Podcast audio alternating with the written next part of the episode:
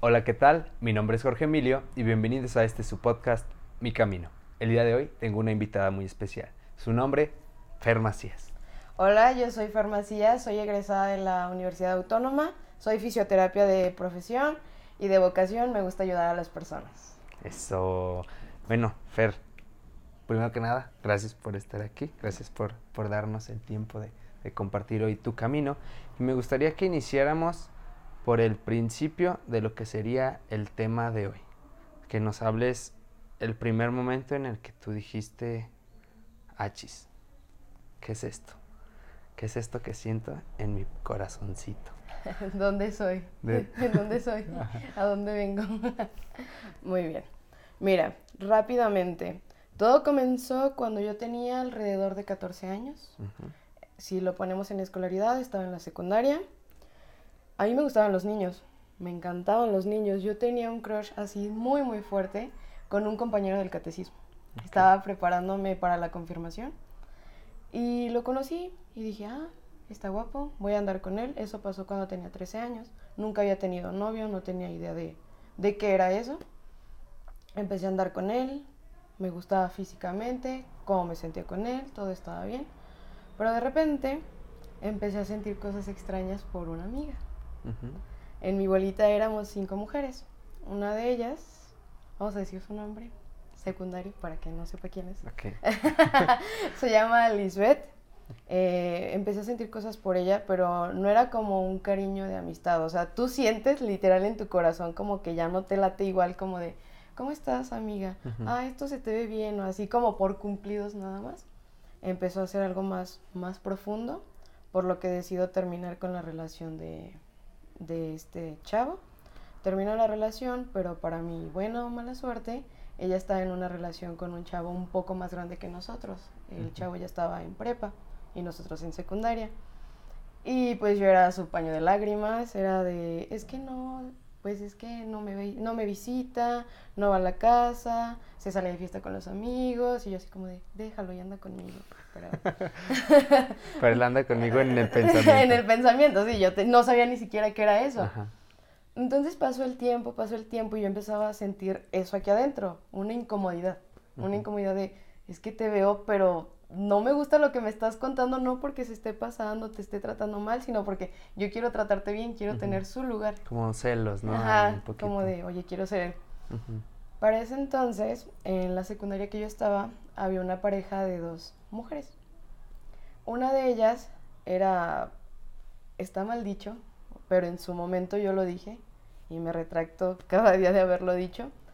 Decimos la típica machorra, ¿no?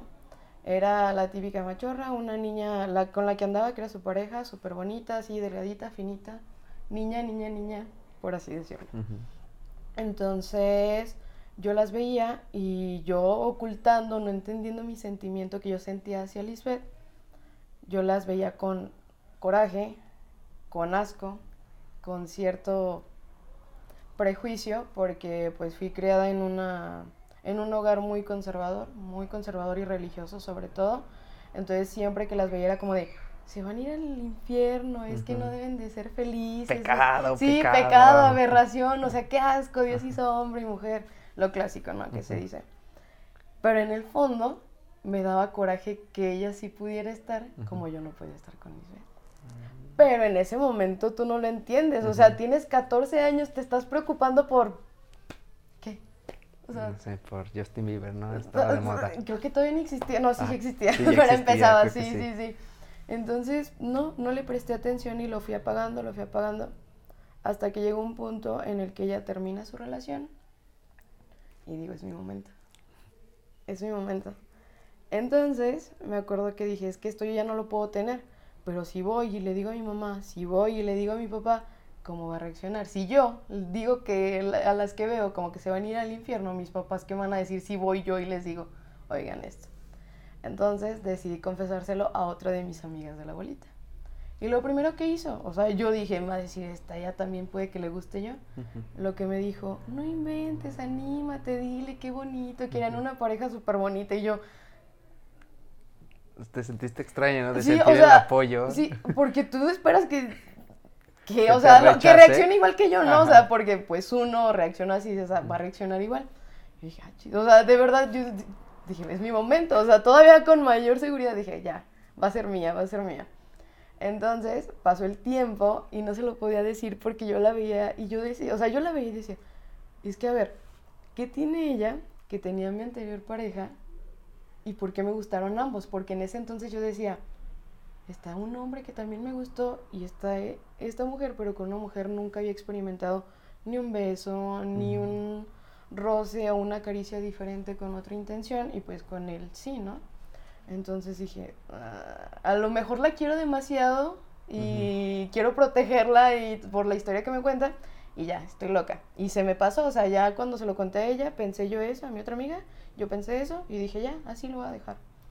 Y en un momento estábamos juntas en taller, en taquimecanografía, secretaria. yo dije, como me gusta mucho escribir, voy a aventarme algo. Una cartita. Ajá, algo poético. Entonces me acuerdo que estábamos en taller y yo metí una hoja y dije, a ver, ¿cómo se lo hago saber sin que se vea muy directo como, oye, me gustas? Porque no sé cómo va a reaccionar ella, como, ah, sí, claro. Le empecé a escribir una cartita, todo eso. Me acuerdo mucho que en la cartita yo le había puesto que un día había soñado con ella.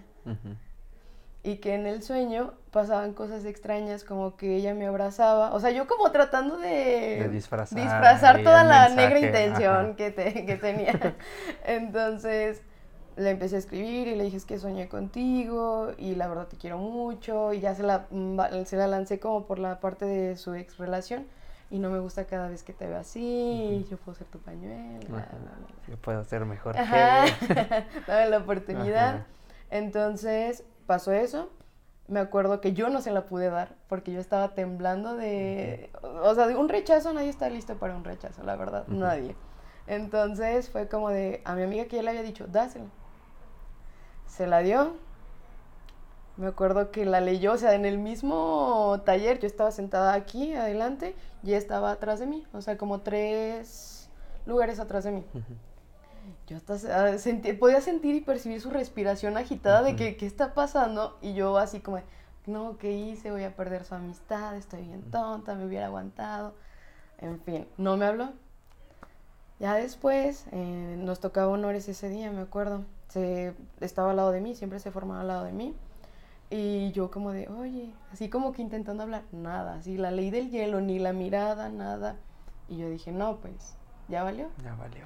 Entonces voy con mi amiga y le digo, ¿sabes qué? Siento que ya, o sea, fue un error. Por hacerte caso, por, ah, sí, no hay problema, tú me recibiste bien, a lo mejor ella también. Pues no. Entonces al finalizar, como yo estaba en la tarde, pues me dijo, ella se acercó y me dijo, quiero hablar contigo. Yo dije, no. O sea, me va a decir loca, me acosa, o sea, lo peor se me vino a la cabeza. Me acuerdo que me tomó de la mano. A mí me acuerdo que su mano era muy suave. y yo estaba sudando. Nunca sudo de las manos a menos de que de verdad esté sometida como a mucha vergüenza. Entonces tomó mi mano y nos fuimos a un parquecito que estaba ahí. Y en el parquecito nos sentamos en los columpios y me dijo, no sé por qué lo hiciste, no sé qué te motivó a hacerlo, pero a mí también me empezó a pasar lo mismo hace un tiempo. Oh my God. oh my God. Todo, todo se estaba acomodando a la perfección. Y yo, literal, así fue mi reacción. Me fui para atrás, yo creo, en ese momento y fue como de. ¿Ahora qué hago con tanto? O sea, vine buscando cobre y, encontré, oro. Entonces fue como de. ¿Qué hacemos? O sea, yo no sabía si decirle, oye, ¿quieres ser mi novia? O, o, decirle, no, espérame, deja por una cartulina, unas mm. flores y... y una bocina para poner música. yo no sabía, entonces fue como de, pues hay que ver qué pasa. Nunca se puso un título, nunca nada. Ya hasta que conforme pasó el tiempo, yo un día se lo pedí y le dije, ¿sabes qué? Quiero que... Pasaron como cuatro o cinco meses, llegamos a acabar la, la secundaria estaban en los preparativos de la graduación, que a mi mamá le tocó organizar la graduación, que ahí viene el tema... De la familia. Exacto, todo va como de la mano. Entonces, por la parte de nuestro entorno, como estudiantil de los alumnos, porque pues los maestros no sabían ni nada, ¿no? Todo fue bien recibido, o sea, fue bien aceptado, empezamos a andar formalmente. Y todo bien. O sea, no nos, no nos hacían burla, nada, al contrario, nos defendían mucho y así, ya no éramos nada más nosotras, como estaba la otra pareja también, pues ya, como que nos hacíamos segunda. Ajá. Pero no todo es miel sobre hojuelas. O sea, todo tiene un punto de quiebre. Entonces, ahí va la parte. ¿La de la familia? La familia. Eh, o sea, suceden cuando ya vas la graduación. ¿Cuándo es para que sea la graduación? ¿Tu mamá se entera por ti o por alguien más? Se enteró de la peor manera que se puede enterar una madre. ¿Cómo? ¿Qué es lo que le molesta? Bueno, no sé, a las, las mentiras. Las mentiras, ¿no? Las mentiras. Ajá, y que terceros se metan y le digan cosas que sus hijos, que se supo, el típico que te mientan, te tuve nueve meses en la panza, ¿por qué no me dices? Así fue. Me acuerdo que faltaban dos meses para salir de, de la secundaria, o sea, estábamos en los preparativos, y fueron los 15 años de una compañera. Esa compañera era hija de una maestra de la secundaria. Entonces, la maestra invitó a maestros de la secundaria incluyendo a la trabajadora social y al subdirector, o sea, como los cabecillas, los meros meros de la secundaria. Y pues yo dije, estoy en unos 15 años, soy libre, no estoy en la escuela, es mi novia, vamos a disfrutar los 15 años, ¿no? Error. Creo que fueron los peores 15 años a los que, a los que pude haber ido porque trajo muchas consecuencias. Yo comportándome normal, o sea, pues como cualquier persona que es feliz al lado de otra persona, bailando a gusto. Un besito, o sea, sí, natural, o sea, sí, tampoco así, no, intenso no, pero pues lo normal. Me acuerdo que eso fue un sábado, el lunes en honores, yo no bajé honores, ni ella bajó honores, ni otra parejita de amigos bajó honores. Estábamos arriba platicando, nos valió. Y cuando se acaban los honores, nos habla la trabajadora social. Y nosotras, ¿qué hicimos? O sea, lo primero que pensamos fue porque no bajamos honores. O sea, no pasa de que un reporte 10 puntos menos. O sea, no hay problema. No, pues vamos. Bajamos. Nunca se me va a olvidar que, o sea, de verdad el trayecto de llegar al salón, como estábamos en la parte de arriba, a trabajo social que era abajo y en la entrada, se me hizo eterno. O sea, yo estaba pensando mil cosas, esas veces que sudas frío, que te sientes culpable de algo que no sabes que hiciste, pero tú mismo es que, ya, o sea, ya sé qué hice, ya, ya, vale. Eh, llegamos a trabajo social y nos da un citatorio, o sea, ni nos dice nada. Tengan, sus mamás tienen que venir. Ah, o sea, ajá, yo acabo de agarrar el citatorio y leo el citatorio. ¿Sabes cuál fue su argumento para ponernos un citatorio? No, dime. Conductas inadecuadas en el plantel escolar. ¿No entrar a honores o cuál fue la conducta? Yo, o sea, yo, ah, igual fue como de, no fui a honores, sí, perdón. no lo vuelvo a hacer. Póngame el reporte de los 10 puntos de Ya ni tengo puntos. a ver de dónde los quita, pero ponga el reporte. Ah, sí. Entonces yo sí dije, y también Lisbeth le dijo, oye, pues, ¿qué pasó? Ustedes saben por qué. Uno se empieza a crear un buen de ideas de todo hice, o sea, todo hice que hice en fin, ya yo sí le pregunté, es que dígame por qué, o sea, yo no voy a llegar con un citatorio a mi mamá y me va a decir cuál fue tu conducta, tengo que llegar y decirle para que no venga y se sorprenda. Pues ustedes dos son pareja, ¿no? Y yo... O sea, yo me sentí atacada y no sé si por mi edad o no sé, fue como de, sí, ¿qué le importa, no? O sea, aunque sea autoridad, fue como, pues, ¿qué le importa? O sea, ¿qué tiene que ver con este citatorio? Pues esas son las conductas inadecuadas en el plantel escolar. En la escuela siempre nos cuidamos de, no hacer cosas precisamente por lo mismo. Yo en su momento pensé, a lo mejor nos está confundiendo con la otra pareja, porque la otra sí le valía y hacía y deshacía. Yo dije, le voy a dar chance y yo, es que no es para nosotros, no, sí es para ustedes. Y yo, es que yo no he hecho, o sea, de verdad, yo no he hecho nada, solamente es mi novia saliendo de la escuela, lo que tenga que pasar en la escuela. No, que, en fin, fue eso y se aferró y se aferró y que su conducta. No, pues, ella y yo, Lisbeth, nos volteamos a ver y es como, no les podemos decir a nuestros papás. O sea, ¿qué vamos a hacer? ¿A dónde vamos a ir? Pues agarramos el citatorio, ella llorando, yo pues tenía que ser fuerte por las dos, por así decirlo. Nos subimos al salón y todos el chisme, como, ¿qué pasó? ¿Qué pasó? Que si les cacharon y o sea, yo estaba súper sacada de onda y lo que yo hice erróneamente fue decir, es que fue porque nos ven en, los 15 años. ¿Cómo pudo haber otra conducta? O sea, no, no, es que no creo y que igual pensaron, te confundieron con otra pareja. Y yo, no, fue directamente conmigo y tienes que traer a tus padres. No, pues ya yo enojada, tratando de calmar a Liz, de calmar a Liz y todo, digo, yo no voy a llegar a mi casa. Empieza a ganarme el miedo, empiezo a sentir ese sudor frío, ese retorcijón en el estómago, esas mil ideas que te empiezas a hacer en la cabeza como de, ¿qué voy a hacer? O sea, porque en sí yo nunca fui una hija, por así decirlo, que le diera problemas a mis papás. Y yo pensaba que eso iba a ser un problema, ¿sabes? Entonces fue como de, demonios. Ya dieron el toque para irnos. Y le digo a una de mis otras amigas, ya es que te dije que éramos cinco, no vamos a llegar a nuestra casa. Le dije, ni Liz ni yo vamos a llegar a nuestra casa. Yo en modo de, la voy a mantener, no vamos a... nos vamos a enfocar. Sí, ya nos vamos a juntar y todo eso. Y me dice, no, estás loca, vámonos a mi casa. Y yo, segura. Sí, vámonos a mi casa, mi mamá lo va a entender, mi mamá ya sabe, no, no hay ningún problema.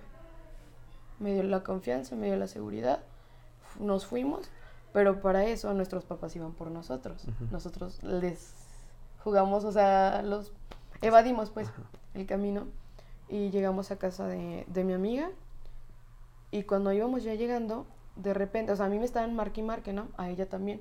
Llegó un punto en el que a ella le entró una llamada del teléfono de mis papás. Y a mí, o sea, como no contesta, a mí me entra una llamada del teléfono de su mamá. Y fue cuando dijimos, ¿cómo?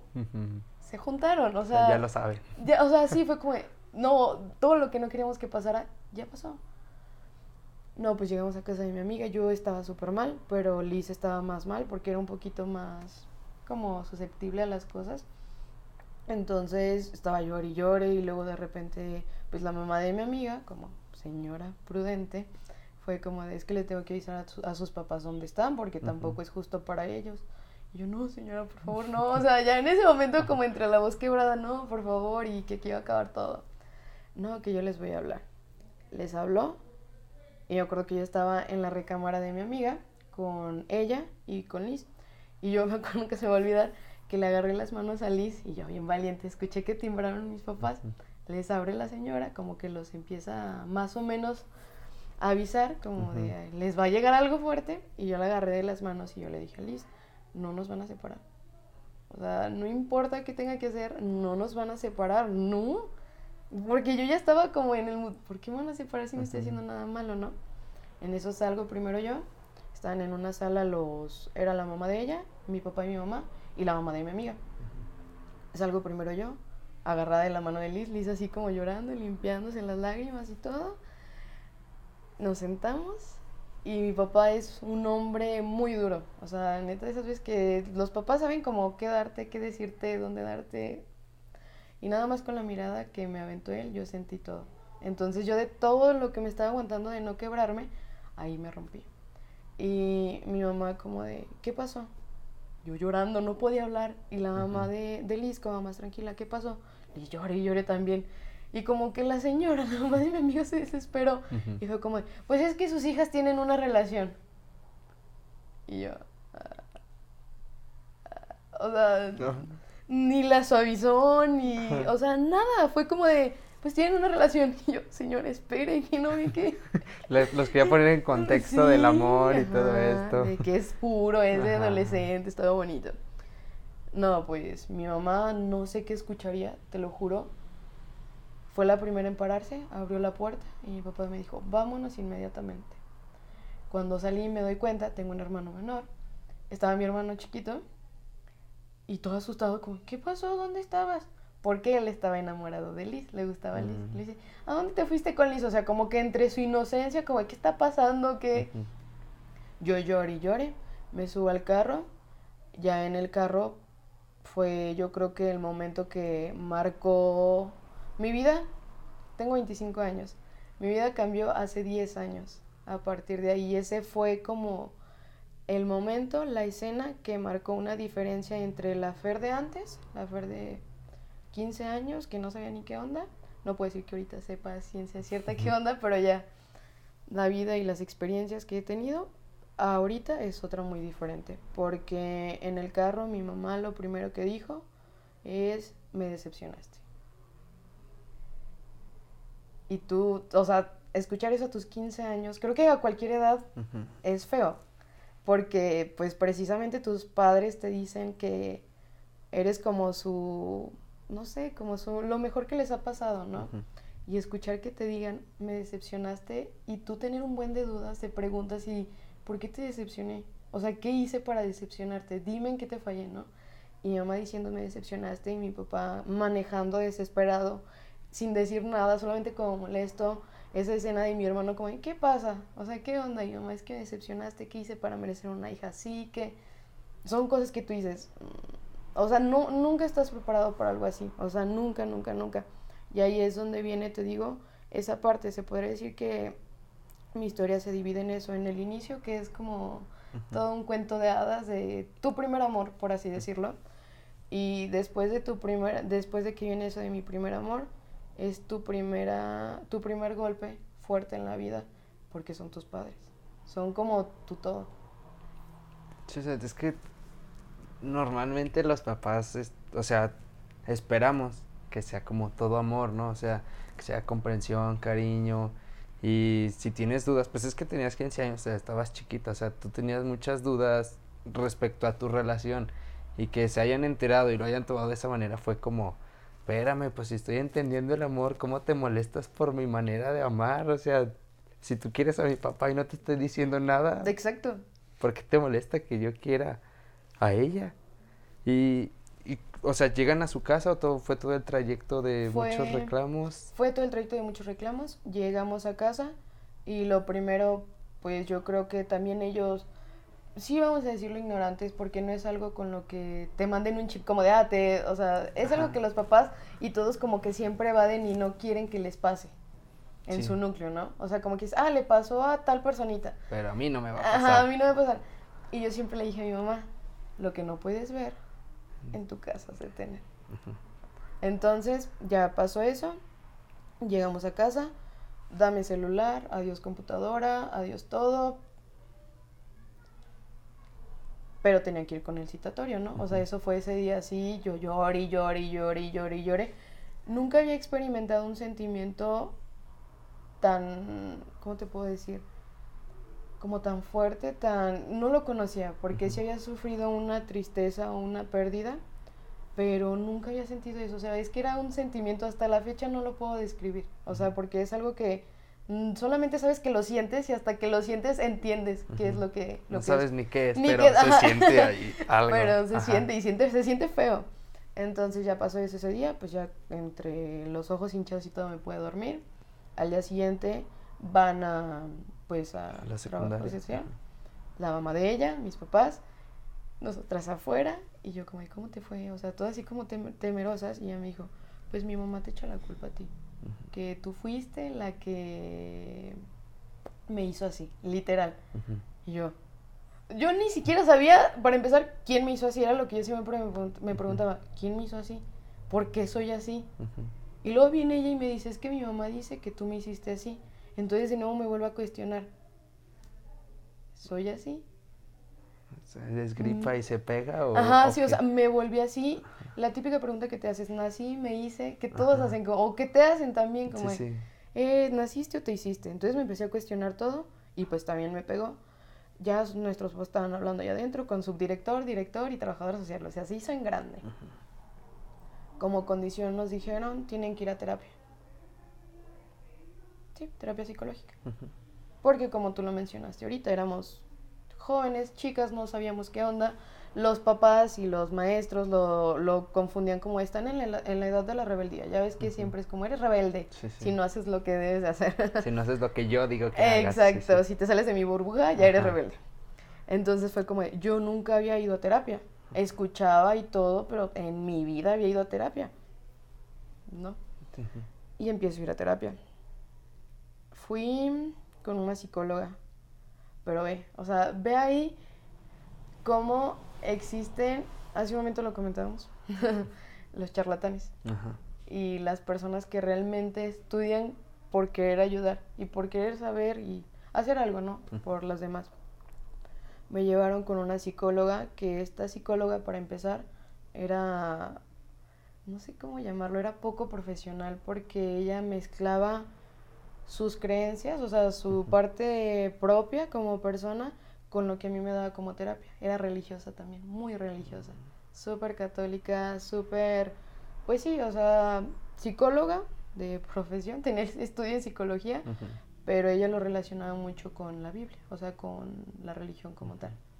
Entonces, imagínate, me llevan a terapia para saber qué onda. la primera sesión que voy, no, pues del típico, ¿no? Es un arbolito y el, los exámenes básicos. ¿Por qué estás aquí? Y pues porque me trajeron, o sea, pues, pues, por eso estoy aquí, yo ni quería venir. yo estaba bien enamorada ayer y hoy me mandan aquí, pues, óyeme. Oye, ajá, así fue como de, pues, no sé, usted dígame qué hago aquí. Y ya me dice, pues es que mira, tú estás aquí porque hiciste algo malo.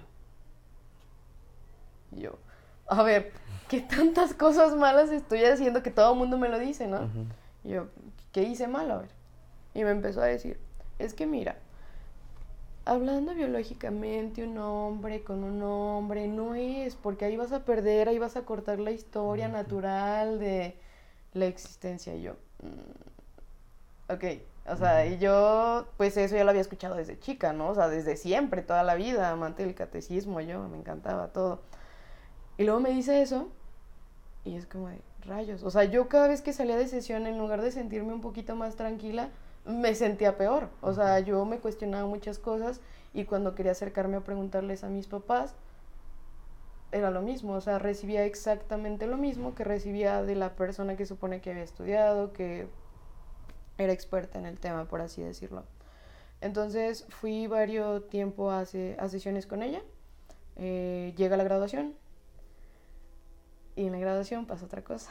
¿Qué pasó? ¿Qué pasó?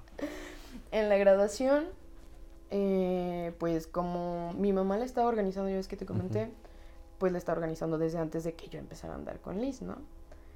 Pues Liz se había sentado en mi mesa, mi mamá la había puesto en mi mesa porque, ah, es amiga de Fer, no hay problema, y yo, bien, bien, la logré. Entonces ya se cuenta que en la graduación pues se sentó en mi mesa la verdad no recuerdo quién más, o sea, si estaban sus papás, y no, no tengo muy bien el recuerdo, pero sí sé que estaba mi mamá, mi papá, al lado de mi papá mi hermano, luego yo, y al lado de mí estaba ella. Y como que en ese momento, de nuevo, ella y yo estábamos como en una burbuja de amor. Me acuerdo que nos llevaron la comida, o sea, la cena, y me empezó a dar en la boca. O sea, como si no estuvieran mis papás, ¿no? O sea, como, si nada hubiera ah, pasado. O sea, lo puedes hacer con alguien, mi mamá lo puede hacer con mi papá, o sea, no hay problema, ¿no?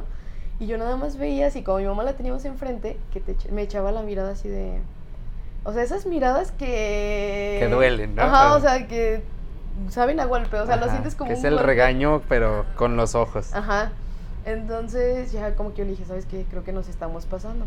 No, no, que sí, está bien Empieza la música, nos vamos a bailar como todos. A mis papás les encanta bailar, se pusieron al lado de nosotros vigilándonos cada momento. Mi hermano, como estaba chiquito, clásico, juntas las sillas para que se duerma y no delata, ¿no? Entonces me acuerdo que eran como las 2, 11, 12, porque se acababa la 1. Eh, y yo quería seguir bailando con ella, seguíamos bailando y todo, y en eso como que mi mamá no soportó verme así. Yo así lo veo ahora, o sea, trato de revivir ese momento y fue como de, me agarró, o sea, estaba yo bailando con ella, me agarró de la mano y me dijo, vámonos. ¿Por qué? Como la primera vez cuando se enteró como de vámonos, ya había pasado otra vez, vámonos. Y yo dije, ya va a pasar algo malo. O sea, ya, o sea, va a suceder otra vez, ya lo vi venir. Nos vamos, y digo, ¿por qué nos vamos? Despiertan a mi hermano todo modorro, y pues es que es por tu hermano. Y yo, ay, mi hermano estaba dormido, pues es que ya para que se vaya a dormir a la casa. Y y yo no, no me comí ese cuento, o sea, dije, no, no, no creo, no creo, no, no lo sé, Rick. Entonces, ya íbamos en el auto para que más o menos se den una idea del escenario, porque es una buena historia en un buen escenario. la graduación fue en el Salón de Locomotoras. Del Salón de Locomotoras, nosotros agarramos toda la meda, nos vamos todo, toda la meda y ahorita actualmente está el Walmart ahí, o sea, dimos vuelta por Walmart. y agarramos toda esa calle, callecita. Es una callecita que te saca una prepa que se llama Seba y a la secundaria donde yo estaba, que es la 26. Ah, Entonces, eh, en esa curvita, haz de cuenta que es como una curvita muy prolongada. Yo voy discutiendo con mis papás todo el camino desde que salí, es que ¿por qué no me dejan? Es que ¿por qué? Y pues mi mamá diciendo, es que te estás exhibiendo, es que ¿qué va a decir la gente? Es que ¿cómo se te ocurre? Y que qué vergüenza. Y yo, es la graduación, ya déjenme, aunque sea disfrutar ese momento. Pues no. Entonces llegó un punto en el que yo experimenté otro, otra sensación, que te digo que no sé cómo describirlo. Ahorita puedo decir que fue ira, impotencia y rabia. Un acúmulo de todo. Y tontamente el carro de mi papá, mi papá va manejando, no sé en qué momento, te juro que es como si me hubieran desconectado, me hubieran apagado, no sé, me hubiera poseído algo, no tengo idea. Abro la puerta del carro en movimiento y me bajo corriendo. Y a donde me bajo corriendo es puro baldío, ya era noche. Me bajo corriendo, no, te juro que yo nada más dije, no voy a mirar atrás. No te puedo decir qué quería hacer, porque realmente no sé qué quería hacer. Yo sé que quería como huir, ¿no? O sea, como correr, salir de todo eso, lo que ya me estaban diciendo, porque yo ya estaba muy cansada de escuchar lo mismo. Me bajo y en, un momento siento que alguien me agarra, así muy fuerte, y me carga. Y yo empiezo a patalear y pegar y pegar y suéltame y suéltame y suéltame. Hasta que vuelto y me doy cuenta que es mi papá. Yo suéltame, mi papá como para someterme y evitar que pues yo me lastime, me somete más fuerte y más fuerte. Y ahí es donde experimenté mi primer acercamiento con lo que es la ansiedad o un ataque de pánico. Entonces mi graduación terminó en la clínica 2, yo sedada porque no quería seguir. Quería seguir caminando, no sé, no te puedo decir si me quería seguir caminando para aventarme a la siguiente avenida, te juro que no sé porque en ese momento no tenía el conocimiento sobre otro tema, ¿no? Entonces, yo nada más quería salir, o sea, de esas veces que te tapas los oídos cuando estás chiquito que ya no quieres escuchar, ajá, que empiezas a decir, no quiero escuchar. Yo lo hice corriendo, o sea, fue como... Un escape. Sí, un escape, dije, abro la puerta, o sea, ahorita ya lo pienso y digo, antes no me pasó... Otra cosa. Sí, o sea, porque le iban dando al carro y mis papás ni idea de que me iba a bajar. Entonces, así terminó mi, mi primera etapa en este mundo de cuando descubrí quién era. Cuando descubrí el amor. Y, ay, güey. Llegan al, o sea, te llevan a los, te carga él. Empiezas a tener como toda esta sensación de, de, la ansiedad, hiperventilación y todo esto. Te llevan a la clínica, eh, despiertas ya sedada, no recuerdas me acuerdo que fue tanto como mi fuerza, porque sí me acuerdo que mi papá, o sea, me le zafé de los brazos a mi papá. Y mi papá es alguien que hace ejercicio, o sea, es alguien que no está así ñanguito ni nada. O sea, es un papá. Sí, o sea, entonces fue como de, me le zafé. O sea, y, nada más me acuerdo que yo estaba en urgencias con un suero. No sé si me desmayé, no sé si... No sé, no recuerdo esa parte, o sea, de cuando me agarra para someterme y cuando ya desperté en urgencias. Porque realmente no sé si me desmayé, si fue tanto como Mira mi coraje, no sé, pero si lo bloqueé también, no tengo idea, pero yo ya estaba en urgencia. Al llegar ahí, bueno, ya despiertas, están tus papás ahí, ¿qué es lo que te dice tu mamá o tu papá? Estaba mi mamá. Ajá. Y mi mamá, eh, pues trabaja en sector salud, ¿verdad? Es conocida. Entonces, digamos que mi mamá lo primero, ¿no? ¿Por qué haces esto? Qué vergüenza, que no ves que hay una compañera aquí, que, o sea, mi mamá siempre era una cuestión como el que dirán. Siempre es una cuestión del que dirán, que... Mm, ¿Qué va a decir la demás gente? O sea, ni siquiera me importa lo que estás sintiendo tú, ¿qué va a decir la gente? No. Entonces ahí terminó, me acuerdo que terminó en otro regaño. En otro regaño de que, ¿por qué lo hiciste? No seas infantil, no te estamos tratando de ayudar, porque para ellos llevarme a terapia era ayudarme, ¿no? Y yo, no lo sé, no creo que sea ayudarme, ¿no? Entonces pasó eso. Y ya así terminó mi, mi etapa de, en la secundaria, que es el inicio, por así decirlo, de, de toda esta vida, de 10 años. Y, o sea, ¿cómo fue a partir de ese momento la relación con tu mamá? Bueno, yo te conozco de la prepa, o sea, pero esos tres años de la prepa yo era como, o sea, estaba en las canchas, clases y ya me desaparecía de todo lo demás. No conocía problemas de nadie. la vida de nadie. sí, o sea, yo veía tu vida y pues era la vida de, de un alumno más que estaba en mi salón, ¿no? Pero, o sea, ¿cómo fue toda esta etapa de la prepa? O sea, porque es alejarte de todas las amistades. Bueno, en mi caso sí fue. O sea, entré a la prepa y de mi secundaria entró una persona nada más y estaba en la tarde.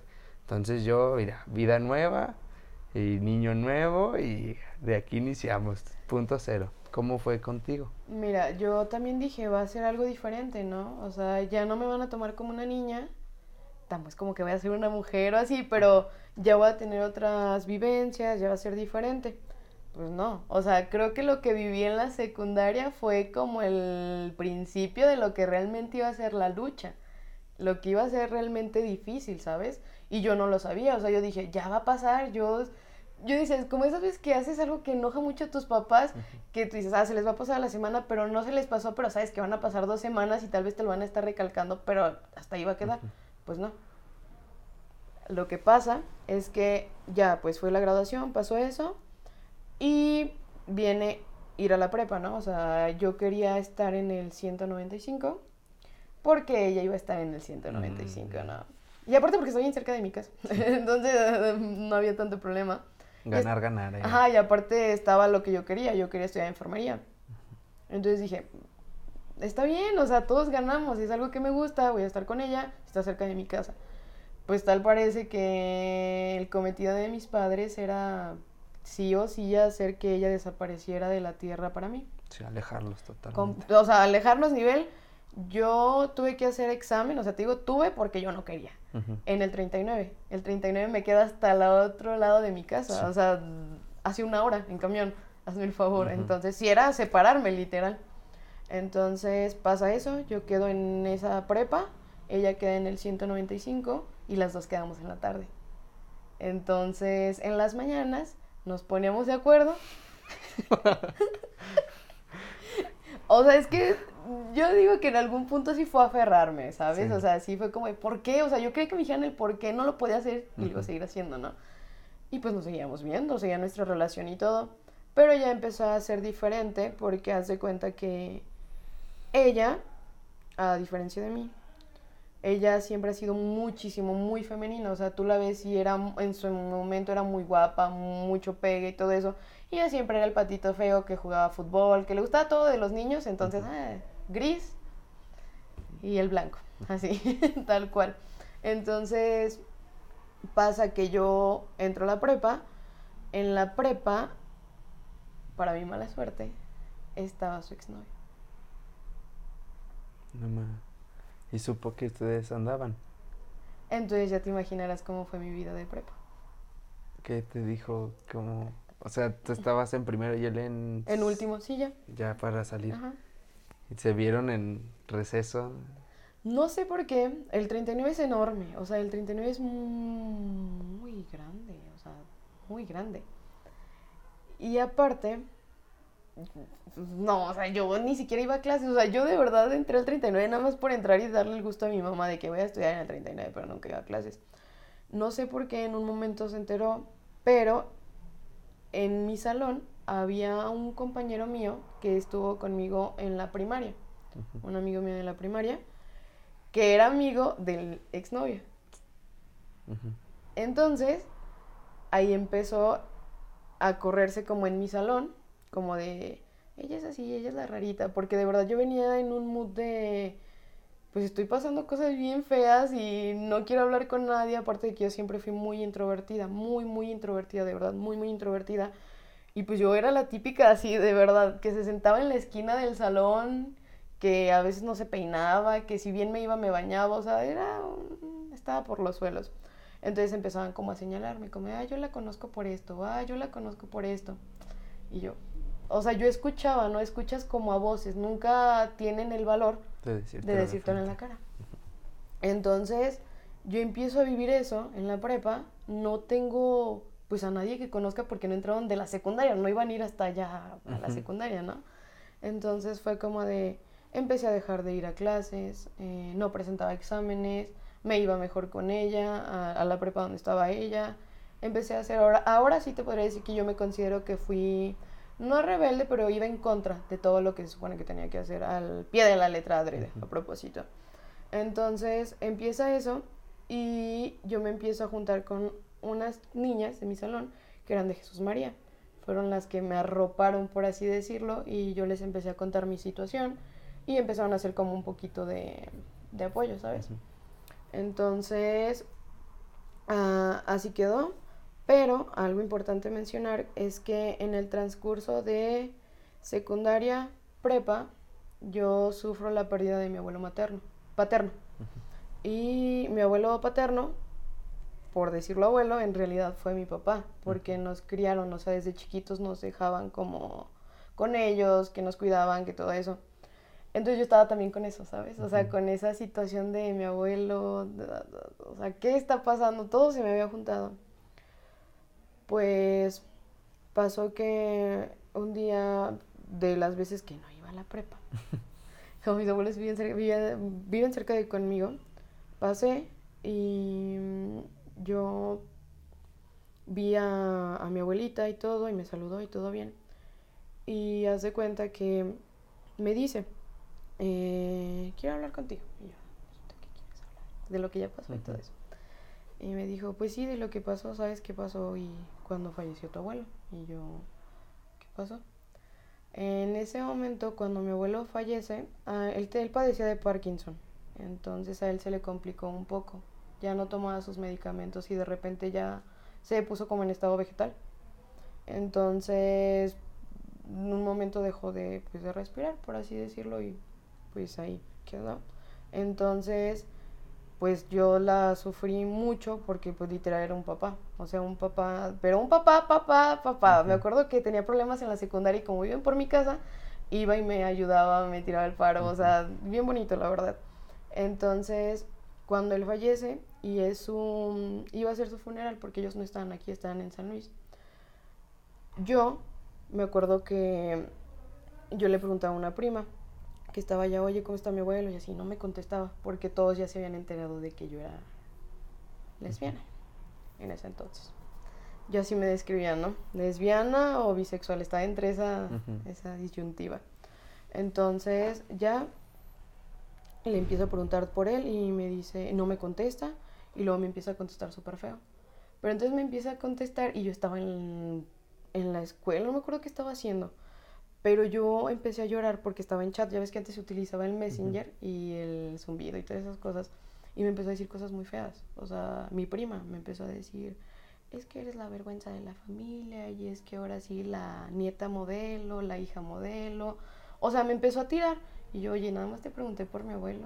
Yo quiero saber cómo está mi abuelo. Yo no, no me interesa si lo, que, opines de mí. Sí, o sea, tus frustraciones, tu envidia, no sé. Y me empezó así a hablar súper feo. Y yo, ¿qué hago? Yo lo que hice fue imprimir todas las conversaciones, fui con mis papás y, oigan, pasó esto. Este, mis papás, pues es que tú te lo buscaste. ¿Por qué me lo busqué? Por ser.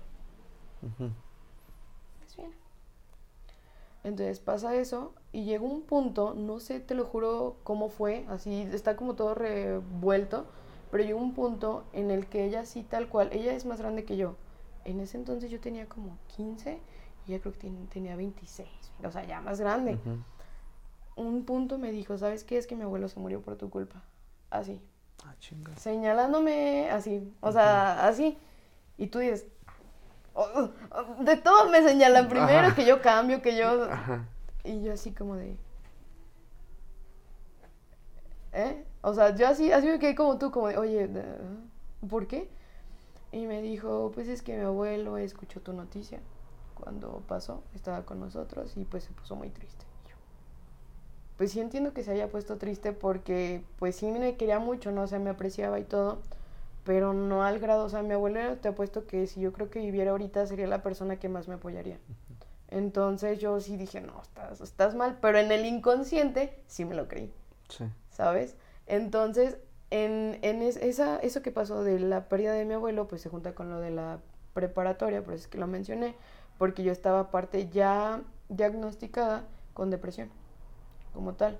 Me tuvieron que dar medicamento, estaba medicada, tenía que tomar sí o sí mis pastillas porque si no yo no me, me controlaba, o sea, yo literal estaba dopada todo el día. Así, nada más yo creo que caminaba porque podía. Entonces, pues ya pasó lo de mi abuelo en la prepa, eh, yo dejo de ir a la prepa y Lisbeth y yo empezamos a tener como problemas, ella como que le empiezan a gustar los niños de nuevo y yo como que estoy perdida entre nosotras y lo que había pasado y lo que yo estaba pasando de manera personal, ¿no? Entonces como que nos damos un tiempo, por así decirlo, y en ese tiempo yo pues ya no me iba con ella a la prepa, pero yo no entraba a clases. Y me empecé a juntar en las canchas de voleibol. Y en las canchas de voleibol fue donde encontré como mi, mi refugio, por así decirlo, de la situación de mi abuelo, la situación con, él, con esta Lisbeth, mi situación personal. Y conozco a un niño, a un hombre. Ahí viene otro cambio un poco drástico, ¿no? Conozco a un niño que me acuerdo que le decían mudo. Él sí puede hablar porque lo quiero mucho. El mudo. Ah, sí. Todo bien. Lo llevo mucho. No. Entonces, el mudo. El mudo, ajá. Entonces yo decía, pues, ¿por qué le dicen el mudo? Pues literal era mudo. O sea, no hablaba. No en el hecho de que literal era mudo. O sea, literal no era mudo, solo era muy callado. Muy callado, ajá. Y estaba chaparrito, un poquito más chaparrito que yo. Cabello chinito, así todo bonito, su cabello chinito. Y me acuerdo que era muy bueno jugando voleibol. A mí nunca me llamó la atención el voleibol. Yo siempre fui de fútbol y todo más intenso, ¿no? Entonces él me empezó a enseñar a jugar voleibol. Y yo veía que conmigo se hablaba. Y yo decía, mm, ¿por qué conmigo se habla y era una plática agradable, ¿sabes? Entonces empieza mi otra confusión. Y yo digo, mm, ¿me está gustando mudo? Y digo, no, no, no, pero yo estoy como en un tiempo con Liz y en algún momento vamos a regresar, ¿no? Pues no sé por qué, no sé cómo me ganó él, que iba a mi casa, hace cuenta que iba a mi casa, salíamos a caminar, todo, platicábamos súper bien, y un día me pidió que fuera su novia. Yo dije, sí, sí por dos cosas. La primera, me hace sentir bien y yo ahorita necesito como esta distracción, suena feo o no sé si tal vez lo utilicé. Probablemente. Eh, sí, yo creo que sí lo sabía perfectamente. Entonces, eh, fue por eso y porque dije, mi mamá quiere que esté con un hombre. Ajá. O sea, ya, ya, ya los problemas con mi hasta aquí llegó el problema, ¿no? Pues empezamos a andar. Hasta eso mi, mamá lo amó, o sea, neta lo quería muchísimo. Era más grande que yo, también estaba ya en el último semestre de la prepa. Lo quería muchísimo, iba a la casa, que esto, que... Duramos, creo, un mes, dos meses, y Liz me volvió a buscar. ¿Qué te dice la Liz? No, es que no puede estar sin ti, es que... Pues terminamos regresando, pero yo no terminé del todo a mudo. O sea, andabas con los dos. ¿Eh? O sea, uno en el 195 y uno en el 39. Ajá, uno en el día y el otro en la noche. Así se vale, pues. no, pero fue por cuestiones de que yo con Liz no regresé al 100%, ¿sabes? O sea, como que estaba sobreentendido que éramos algo, ¿sabes? Pero yo, el novio, el oficial, así, pues era mudito. Ante la sociedad. Ante, era mudito. Y hubo un tiempo en el que Mudo me vio como raro, o sea, como, ¿qué onda? ¿Qué, ¿Qué, pasa? Sí. ¿qué pasa contigo? O sea, yo creo que ya no supe fingir, no sé, porque también estaba teniendo problemas con Liz, porque entre sí regresábamos, no regresábamos, no, sé qué pasó, que un día él le tocó, a, a Mudo, le tocó presenciar otra crisis de, de ansiedad. Y me dijo, a ver, ¿qué está pasando? ¿No me estás contando algo? Y yo... Mm, Ay, ¿cómo lo supiste? ¿Cómo te digo? Eh, no me acuerdo así tal cual textualmente, pero me acuerdo que le mencioné lo de Liz. Y yo dije, este me va a decir qué te pasa, qué, por qué juegas así. Te juro, por eso es que me gusta hablar de él, porque le tengo muchísimo cariño, porque cuando le dije eso, él me dijo, yo te voy a ayudar. Y yo, ah, sí me quiere, o sea... y me ayudó, o sea, yo la verdad ya al final por problemas o así lo terminé de una manera muy fea, o sea, ni siquiera lo terminé, le hice ghosting. Entonces, Pobre mudo. Sí. Saludo al mudo. Entonces, pues ya pasó eso y a mí me dan de baja de la prepa porque no hacía nada, o sea, no, no tenía ni calificaciones por... Porque no ibas ni a clases. No, ni sé, no, pues me la he pasado con mudo. Entonces, me dan de baja y fue cuando le apliqué ghosting a, a mudo. Ajá. Entonces, a tal nivel llegó que un día fue a mi casa y me dijo, es que dime qué pasó, qué hice. No, pues perdón, pero pues yo regresé con... Y ya así quedó. Y pues mis amigas con las que me juntaba, es que porque lo cortaste, que si era bien bonito, ya no ibas a tener problemas con tus papás y todo eso. Y yo, no me siento cómoda, neta no me siento yo, a diferencia de como cuando estoy con Liz, ¿no? Así terminó parte de la prepa, porque tú me conociste en las Reyes. por, por eso que soy un año mayor que tú. Mm, decía, porque entró un año después a la prepa. Por toda esa gran Ah, ya, vi, historia. ya vi el año. un buen año. en- Bueno, así que digas, qué buen Bueno. año. Pero Una buena historia, una, Una, buena, buena historia. historia. Entonces, ya pues yo dejo de estudiar. Y mis papás como de, ah, pues no quisiste estudiar, pues le vas a fregar. Y me metieron a trabajar. Y pues ya yo empecé a trabajar, a ganar, a que tú digas mucho dinero, no era como más para aprender, ¿no? Yo lo veía así. Y me dijeron, vas a volver a hacer examen, pero nada de que vas a hacer en el 195. Y yo, "Mm, ¿qué opciones me quedan? Y dije, "Mm, voy a hacer ya sea en el SEBA o en la Reyes, porque eran como bachillerato, no era como una carrera técnica como tal. Y ya dije, pues bueno, voy a hacer. Y fue cuando quedé en la, en la La poderosísima. poderosísima Reyes. Y, o sea, tu mamá se enteró que terminaste con el mudo. ¿Y cómo lo tomó? Pues sí me dijo, Si ¿por era el qué? consentido. Sí, sí me dijo, es que ¿por qué? Si era buen muchacho, si, o sea, la verdad, sí era muy buen muchacho, ya está casado y la verdad le, siempre le deseo mucha felicidad porque es muy buen muchacho, pero. No era para mí y yo le decía a mi mamá, es que no, o sea, jamás supo que ya estaba otra vez con, Con Liz. no, no, ni de chiste, no. Entonces, pues ya pasó eso y ya quedé en el, en la, en la Reyes. Y ya en las Reyes ahora sí fue otra vez como otro inicio diferente o tú seguías con Liz o... Digamos que la relación de Liz se tornó un poco tóxica porque era cortada, regresar, estamos, no estamos. Estoy. Ella era como de estoy con un niño, más así, más como, mm, más que yo, porque yo pues fue con mudo, pero yo más como una relación o una atracción fue como esa necesidad de abrigo, de sentirme tener a alguien. ajá, protegida, que otra cosa, la verdad. Entonces, pues estábamos como entre vamos, venimos, vamos, venimos, pero la situación con mis papás seguía siendo la misma. O sea, entre ese trance y todo, yo pues seguía teniendo discusiones, sobre todo con mi mamá, porque pues tú sabes, o sea, la mujer tiene que hacer ciertas cosas y se tiene que comportar de cierta forma y si no lo hace es lo peor que puede pasar. Entonces siempre fueron como esas peleas y durante ese trance sufrí varios cambios de psicólogas por, por lo mismo, porque mis papás veían, es que no hay cambio. Y yo sí les decía, pues, ¿qué, qué cambio quieres? O sea, Ajá. que deje de serlo, no lo va a dejar de ser. Y pasaba el tiempo, pasaban los años, yo seguía creciendo, y ve, lo sigo siendo. Ujú.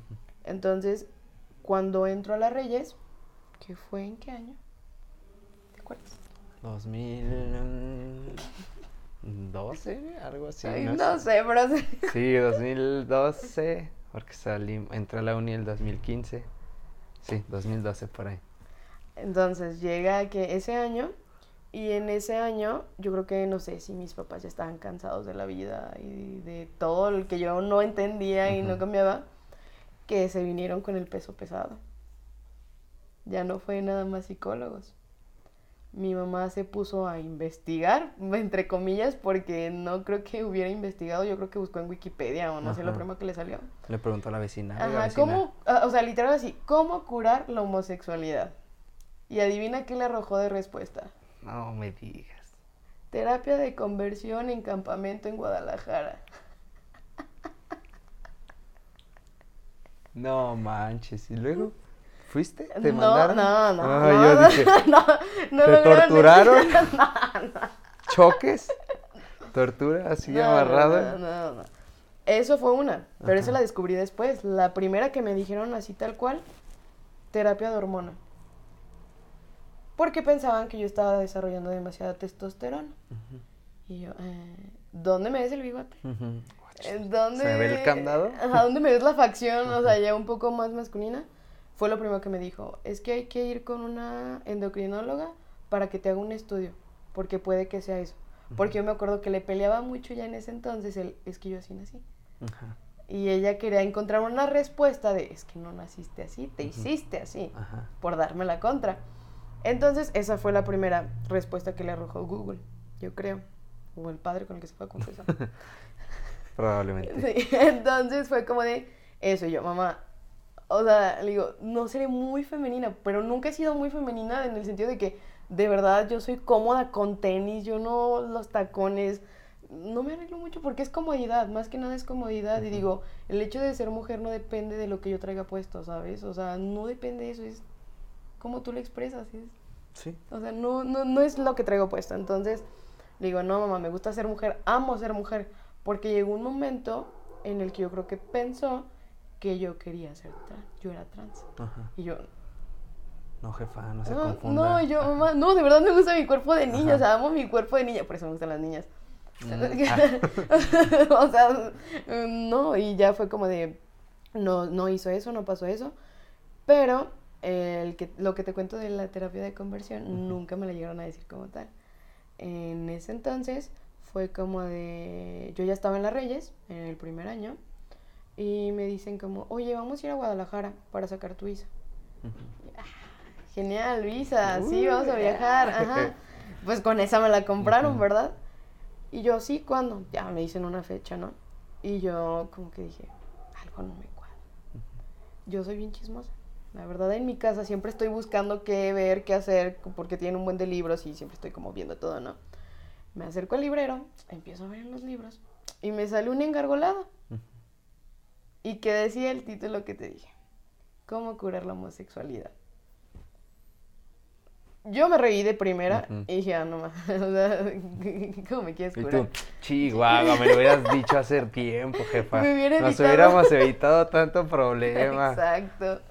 Entonces fue como de, ¿qué onda? Y me acuerdo, yo, yo hasta la fecha tengo ese engargolado, ¿eh? Hasta la fecha lo tengo. Pásalo, pásalo, para echarle una ojeada. Sí, o sea, yo lo agarré de una, pero bien listos. Yo creo como tenían de manual de padres y todo eso le borraron con un, con un plumón como homosexualidad y nada más decía el título cómo curar la y rayado, pero se marca, o sea, como que se veía así como en el reflejo.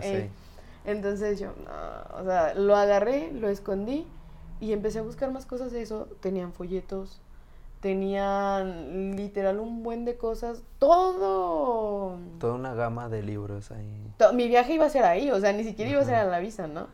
Entonces fue como, eh, no, no vamos. No, ese día estoy ocupada. fíjate, ya tengo visa, ya la tramité. la saqué en línea, ¿cómo ven?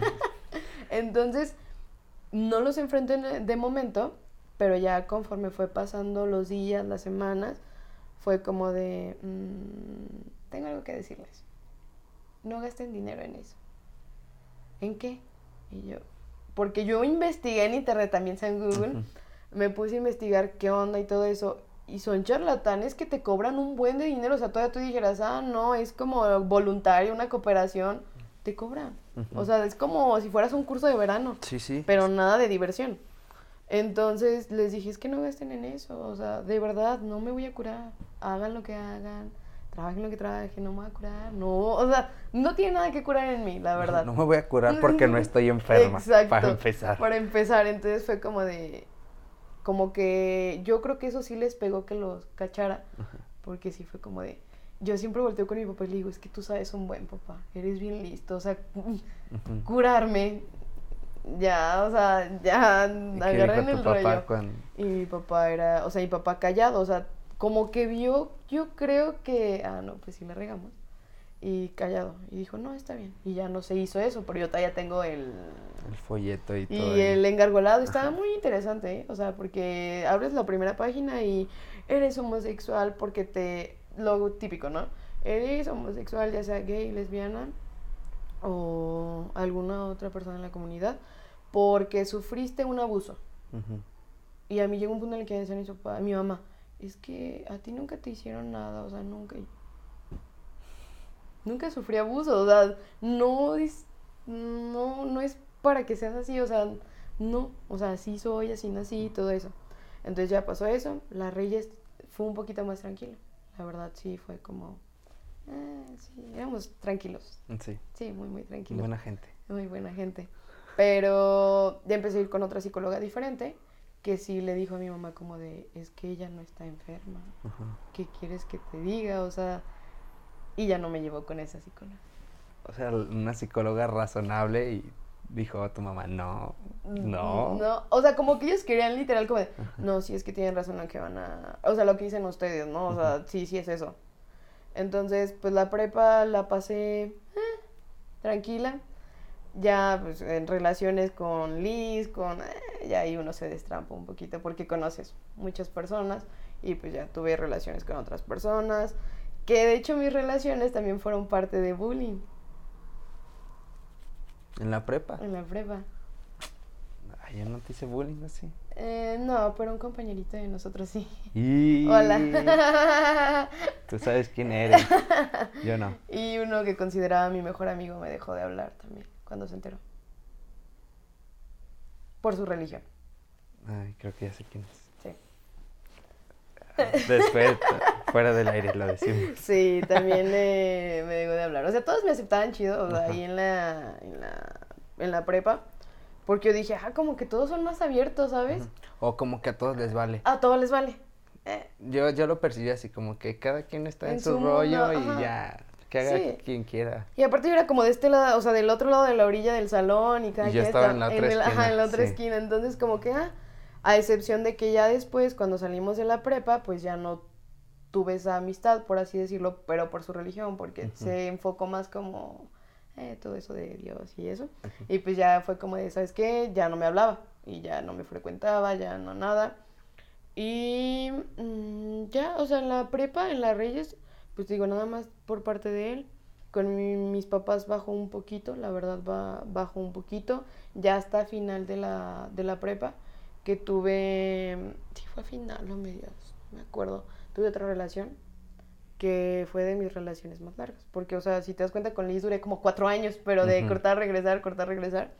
Y ya después tuve otra relación larga, la cual mm, conocieron pues mis amigos de, de la prepa. Yo no. Ay, sí la llegaste a ver. Fue a nuestras fiestas. Yo ni iba a fiestas. Ay, claro que sí. Bueno, lo En- hablamos después. Entonces, pues iba a nuestras fiestas, todo. Pero de nuevo hubo ese problema con mis papás porque se enteraron que era mi novia. Yo la metía ya como mis amigas, como, ah, es mi amiga. Pero siempre que llevaba una amiga, se le quedaba, mi mamá se les quedaba viendo como de, "Mm, ¿hueles o no hueles? ¿O eres o no eres? Como Ya que... traía radar sí, ella. ajá, como... Y les hacía caras. Y como yo tenía muchas amigas mujeres en ese entonces, fue como de, "Mm, ¿eres? ¿No eres? Y se enteraron y fue otro momento en donde tuve como otro pro- proceso que fue ahora sí directamente un intento de suicidio. ¿En las Reyes? Sí. ¿Por qué surgió este pensamiento? Porque había pasado la situación de con otra chava de ahí de las Reyes de otro turno. Que me hizo sentir mal, que me hizo sentir una persona como utilizada, como, bueno, tú sabes, mal anímicamente. Eh, se habían enterado otras personas de mi familia y no lo habían como aceptado del todo bien. O sea, de nuevo fue como el proceso que ya había vivido Ujú, se anteriormente, repetía ajá, se repetía en ocasión. Entonces, llegó un punto en donde yo ya empiezo a saber, bueno, no a saber, a conocer, a investigar, no sé, qué es autolesionarte. A profundidad. Entonces yo lo que fue la parte de los el último año de prepa, según yo sí, empezaba con autolesiones. Ya sabes, la típica cortada, el, ah, ah, todo eso. Pero como tenía siempre lo del medicamento del controlado, pues uno quería a veces decir, yo empecé a investigar y dije, ay, si me tomo tanto, ¿qué pasa? Si, o sea, de verdad te lo juro, yo ah, o sea, yo hasta tenía tiempo para pensar qué hacer y cómo hacerlo y investigarlo que sí funcionara, ¿sabes? O sea, que no saliera que quedara con alguna lesión, que no funcionara, que bla, bla, bla, bla. Entonces, tengo un intento de, de suicidio por eso, como otra vez mi escape, pero mi escape ya no fue correr. Ahora fue consumir. Ajá, hacia mí. O sea, hacia mí fue como de, necesito lesionarme, necesito yo lastimarme, necesito sacar toda esta ira y empecé, y ahí se empezaron a detonar muchos, muchos, muchos, muchos capítulos de intento de, que era, podía yo estar así y de repente si escuchaba algo, como que estaba muy irritable, muy voluble, me encendía rápido, empezaba a temblar, o sea, ya era un temblor como que no controlaba muy, muy fuerte, un temblor, empecé a hiperventilar más, no me ponía súper roja, dolor de cabeza por lo mismo de que pujaba como de, "Mm, mm", y todo hacia mí, hacia mí, hacia mí, y ya se me hacía fácil, no sé, ir a la cocina por un cuchillo, querer eh, cortarme, o sea, romper un espejo, romper una ventana, querer tomar pastillas, ya como que experimenté ahora sí, como que todo, yo lo veo así, como que todo lo que me estaba aguantando, como sobrellevando, como, ah, porque yo siempre me daba, yo me mostraba ante la gente que no me pasaba nada, porque a mí nunca me ha gustado mostrarme como Vulnerable. vulnerable, porque es como de, ah, te van a tener lástima, ¿no? O sea, es lo que yo pensaba. Yo decía, no, quiero que en esta escuela sea diferente a lo demás que ya he tenido, ¿sabes? Entonces, pues muy pocas personas, o sea, solamente mis personas como muy, muy cercanas saben como, como de eso, de que sufría esas, ese, esos episodios. Entonces, pues pasa eso y de nuevo tengo que empezar con medicamento otra vez controlado, porque, Sí. Pues no, ¿verdad? O sea, Obvio, obviamente, ajá. Entonces, termina la, la prepa y pues terminamos igual, se puede decir que terminamos con mis papás diciendo que no y no y no y no y no, o sea, tú no eres así, tú no eres así. Y empieza ahora sí otra etapa que es la universidad, Ujú. que ya es como el final y hasta ahorita, o sea, empieza la, la uni, la uni completamente diferente a una secundaria, a una prepa, ahí sí a nadie le importa lo que Ahí hagas, o sea, ahí te invitan, Sí. ven. Entonces, ya ahí es muy diferente, ahí yo llego a un punto en el que dije, ¿sabes qué? Porque siempre me ocultaba, ¿sabes? O sea, a mí me daba temor porque siempre sufrí rechazo, o sea, y el rechazo inicial fue en mi familia. Entonces yo siempre decía, si voy con alguien y le, o sea, yo tontamente no, y le digo, aunque no le tengo por qué decir, ¿no? O sea, no tengo por qué decir, oye, tengo novia, o oye, soy, o traer un letrero de, oye, soy esto, oye, no, ¿sabes? ¿Por qué no? O sea, es lo, lo que tú eres y no tienes por qué dar explicaciones. Entonces, ya en la uni me entró más liberal, por así decirlo, y digo, pues me vale lo que diga la gente, me vale todo. Y empiezo a, a conocer personas, empiezo a darme cuenta que no soy la única. Que ya hay más como yo, que vamos a un antro, que vamos a esto, que vamos... Y yo, ah, mira, no soy la única enferma. Somos muchos. Somos muchos. y bailamos y nada,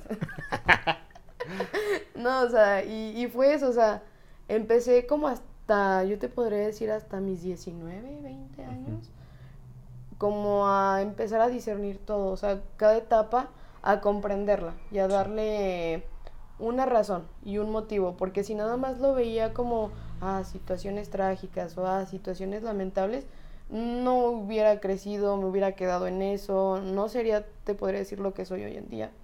Entonces, entro a la uni, decido estudiar esta carrera porque me gusta mucho ayudar. Porque haz de cuenta que yo siempre pensé desde que, desde los 15 años, cuando pasó esto, no quiero que ninguna persona en el mundo sienta lo que yo siento. Porque a mí me tocó ver en mi proceso de, de salir del closet, esta, este proceso que dura demasiado. Entonces conocí muchas personas que de verdad, unas no llegaron, por así decirlo, ellos sí terminaron con su vida, otros están reprimidos, conozco personas que son adultos, que tienen familias, pero no pueden decir, o sea, empecé como a darme cuenta de todo y dije, no, yo tengo que hacer algo, ¿sabes? Entonces ya en la universidad me dedico de lleno, pues más o menos de lleno, digamos. Porque también pasó que perdí un año en la universidad. ¿Por? La locura. Ahí sí fue, como, sí, el desmadre, ah. como te dan carro, eres mayor de edad. O sea, para donde sea menos para la casa. Bueno, exacto. Entonces, pues me gustó la fiesta. Yo nunca había ido de fiesta a tal grado, entonces Mm, o sea, fue algo nuevo, ajá, se volvió adictivo, entonces dije, ah, esto sí me gusta. entonces, pues ya empecé a salir y pues descuidé la universidad y mis papás como, oye, prepa y universidad, ¿qué onda? Entonces ya me puse las pilas y ya durante la universidad ya no sufrí ese, ¿qué se puede decir? Acoso, bullying, no sé cómo llamarlo, de la sociedad que me rodeaba, como mis compañeros, amigos, es la escuela como tal, la institución, tú sabes, la uni es como muy libre, así, o sea, la verdad sí. Ajá, entonces, pues no, yo me sentía como pez en el agua, decía, este es mi hogar, ya. Mis meros Mi alma mater. entonces. Mi benemérita. fue como de, mm, esto me gusta, empecé a tener amistades, relaciones de ya ando con una chava y luego ya con otra, o sea, porque eh, muchas cosas que empiezas a conocer, ¿no? Entonces, ya como tal, en el ambiente de escuela de amigos, encuentro ya esa aceptación que se podría decir yo venía buscando desde los 15 años. Y la sigo buscando. Pero no es aceptación de los demás, ¿sabes? Es la aceptación de tu núcleo, de tus raíces. Porque a mí siempre me han enseñado la familia es primero, sea como sea. Y sí es cierto, seamos como seamos, siempre terminamos ahí con nuestros padres, ¿no? O sea, pero yo no comprendía como después, si es eso, ¿por qué me dejan? O sea, ¿por qué me dan la espalda o qué onda? Entonces tengo esa aceptación, se podría decir que ya no flaqueo tanto como en esa parte, pero yo sigo en mi proceso. Sigo en mi proceso con mis papás y conmigo misma. Porque yo llego a un punto en el que decía, yo soy bisexual. Y yo soy bisexual. Y soy bisexual. o sea, neta yo lo decía, pero no me, ni yo me lo creía, porque ya cuando estás con, no te hagas, o sea, no, la verdad no, no, o sea, sí, me, sí podría decir, no sé, este niño está bonito, está guapo, está, dos, tres, bien, pero nada más, ¿sabes? O sea, no como algo más, una atracción, una intención de algo más, no. Entonces, durante esto que es la, la, la universidad, pues está un poquito más fuerte el proceso directo conmigo misma de verme en el espejo y decir, ya tienes la mayoría de edad. No tienes nada. Pero, ya, tienes, la, ya tienes la INE, o sea, ya tienes la INE. ¿Qué vas a hacer? ¿Para dónde vas a ir?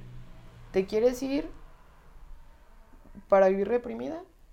Y darle una eh, compartir esa infelicidad, ser, ser infeliz con una familia que no tiene nada que ver, quedarte en la raya o avanzar intentar ver qué hay más allá de, pues, de todo esto que tú has visto, ¿no? Y empiezo, por mi parte, ir a terapia, otra vez. Pero esta vez mi terapia no es como para cambiar, ¿sabes? No es como de, oye, quiero cambiar. Es para mejorar. Es como completamente diferente y es para aprender a quererme. Porque es lo, lo primero lo que es que es como tú dices, está muy trillado todo eso, cualquiera te lo puede decir como es que el amor propio es lo fundamental, ¿no? Pero es que cuesta un buen tener amor, tenerte amor propio, creo que es lo más difícil. Ni la carrera me costó tanto. y eso que fueron seis años. O sea. Sí, o sea, quererme cuesta mucho. Muchísimo. Entonces fue como empezar terapia ya en eso, o sea, una terapia para yo misma crearme una red de apoyo que no voy a tener en mi casa, ¿sabes? Una red de apoyo ya sea con mis amigos, también aprender a escoger las amistades, aprender que yo soy mi principal apoyo, que yo soy la primera que se tiene y que todos se pueden ir, pero me sigo teniendo a mí. Entonces empiezo a ir a terapia, yo me siento toda poderosa, de si puedo, de bien. Y dejo de ir a terapia, me doy de alta sola. Híjole. Híjole. Me doy de alta sola y de nuevo tengo como ese declive, porque ahora es la cuestión de, oye, pues ya creciste. Y ahora es la pregunta que te hacen, ¿y el novio? ¿Y te vas a casar? ¿Y cuáles son tus planes? Mm, mm. Y yo sí quiero tener hijos, sí quiero tener una familia, pero no con un hombre. O sea, no quiero tener un esposo, ¿no? Entonces, de nuevo viene eso, que se supone que en terapia y todo, había, no te puedo decir que he trabajado, lo había logrado al 100%, porque sí me di de alta muy pronto, pero ya me lo estaban empezando a explicar y no fue como suficiente y me tumbó. Y empecé a experimentar otra vez crisis de ansiedad, crisis de pánico, otra vez querer romper. O sea, hasta mis papás ya me decían como, ya no vamos a comprar espejos porque los rompes. O sea, yo rompía los espejos, me ponía súper mal, ¿no? Eh, así fue prácticamente en la universidad, porque ya era esa lucha conmigo, o sea, y yo ya me estaba viendo a mí, o sea, y, y había cosas que yo decía, es que, ¿por qué te permitiste eso? O sea, por ejemplo, llegaba a puntos míos de lucidez, de no sé cómo llamarlo, en donde yo decía, es que, ¿por qué te quieres hacer daño, sabes? ¿Por qué te quieres hacer daño si tú quieres ayudar a la gente y estás en algo de la salud? ¿Qué onda, no? Entonces así fue, toda, toda mi universidad. Em, tuve una relación, que fue mi relación más estable, por así decirlo, ya en la universidad de muchos años, que es la actual, es mi, mi relación actual. Y con esa persona he crecido mucho, he aprendido mucho y sobre todo me he atrevido a, a decirme a mí misma, ¿sabes qué? Soy esto, quiero esto, tú eres esto, eres parte de mi vida, pero ahora me toca a mí seguir mi vida. Tú ya me diste las bases con que ir a la guerra, déjame ir a la guerra ahora, no me lo impidas, no me impidas darme la madre, no me impidas equivocarme, no me impidas, yo sé que equivocarme me va a doler y no te va a gustar ni vas a sentir bonito cuando me equivoque, pero déjame, déjame demostrarte que soy tu hija, la misma que tuviste nueve meses en la panza, a la misma que le enseñaste que tiene que decir gracias cuando a alguien le dice salud, que por favor, que sigue siendo la misma, que el hecho de que tal vez a mí no me guste compartir o yo no tenga la idea de compartir mi vida con un hombre, no me hace menos tu hija, no me hace menos ser humano, no me hace un ser humano aberrante, decepcionante, porque no lo soy. O sea, me gustan las niñas y sigo siendo tu hija, sigo siendo mujer, que me gustan las mujeres. Entonces, una noticia buena, hay yo no creía que las historias tenían un final feliz. Siempre creía que los finales eran dependiendo del destino. O sea, como que siempre no, no es al 100% feliz, ¿sabes? O sea, es como acción, reacción, acción, reacción. Yo soy mucho de eso, ¿sabes? Entonces uno mismo se forja lo que va a tener. Para concluir un poquito mi, mi historia, pues fueron seis años de universidad con, con ese con ese constante lucha, pero ya un poquito, ya directamente madre hija, o sea, madre hija porque siempre fue como ese el problema. Bueno, no el problema, bueno, sí, la problemática siempre fue madre hija, porque volví a terapia y ya me trabajaron otro método que ahorita se me acaba de ir, pero es otro método de psicología, no me acuerdo cómo es, pero era, muy bueno, nunca me lo habían trabajado. Entonces me hacían como ciertas regresiones o ciertas confrontaciones y me sirvió mucho. O sea, haz de cuenta que yo te podría decir que yo ya perdoné a mis papás. O sea, te lo digo después de mm, que pasamos un buen de cosas, después de que todo, y tal vez pueden decir, ay, ¿por qué los perdonaste? Más bien que ellos te perdonen a ti por tantos espejos o no sé, ¿no? O sea, pueden decir de opiniones divididas, pero en realidad sí los perdono porque ahora entiendo que no es fácil recibir noticias así, que no, o sea, ellos aprendieron a ser padres conmigo, soy la mayor, ahora entiendo que su principal preocupación es como el no quiero que te lastimen y ellos no se estaban dando cuenta de que ellos me estaban generando ese, ese dolor, esa lastimarme, ¿no? Entonces, ir a terapia te puedo decir que mis papás nunca fueron a terapia. Yo siempre era como, vamos a terapia, mis papás, es que eso no sirve, es que vea a misa, es que... Sí, ¿no? Entonces fue como de, ¿no vas a terapia? Ok, yo te voy a llevar a la terapia, ¿no? Entonces en mis sesiones trabajábamos eso, o sea, enfrentar a mi mamá, enfrentar a mi papá, enfrentar y decir, a ver, pasa esto, los perdono, esto es mío. A mí siempre me decía mi psicólogo, tú quédate con lo que es tuyo No digas el pero, tú di, esto es mío y yo me quedo con esto, esto es mi mochilita. Deja lo que ellos les toca, no lo estés cargando. Entonces, eh, eh, ir a terapia no, dejé de ir otra vez, ¿verdad? Eh, pero sí me sirvió porque actualmente, ahorita, estoy más estable en ese sentido.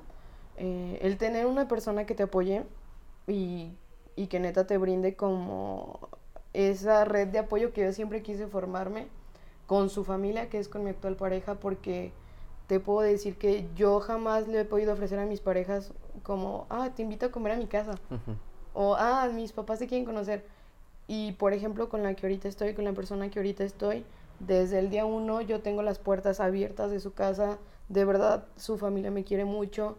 Y como que ver todo eso, ver que sí es posible me dieron a mí las ganas de querer intentarlo, de no, o sea, de literal morirme en la raya, o sea, que si tengo 60 años y mis padres todavía están vivos, tienen 120, no sé, yo decir, soy esto y así voy a vivir. Y aquí viene el final feliz. Después de todo este problema, de todos estos años, el día de hoy, por la mañana, mis papás me dijeron dos cosas. Mi papá me dijo, yo ya no quiero que tú estés triste, yo ya no quiero que tengas pensamientos de que no vales, yo ya no quiero que quieras, así suena fuerte la palabra, pero que quieras matarte. Yo sé que tú hace años decidiste, tomaste una decisión de cómo llevar tu vida.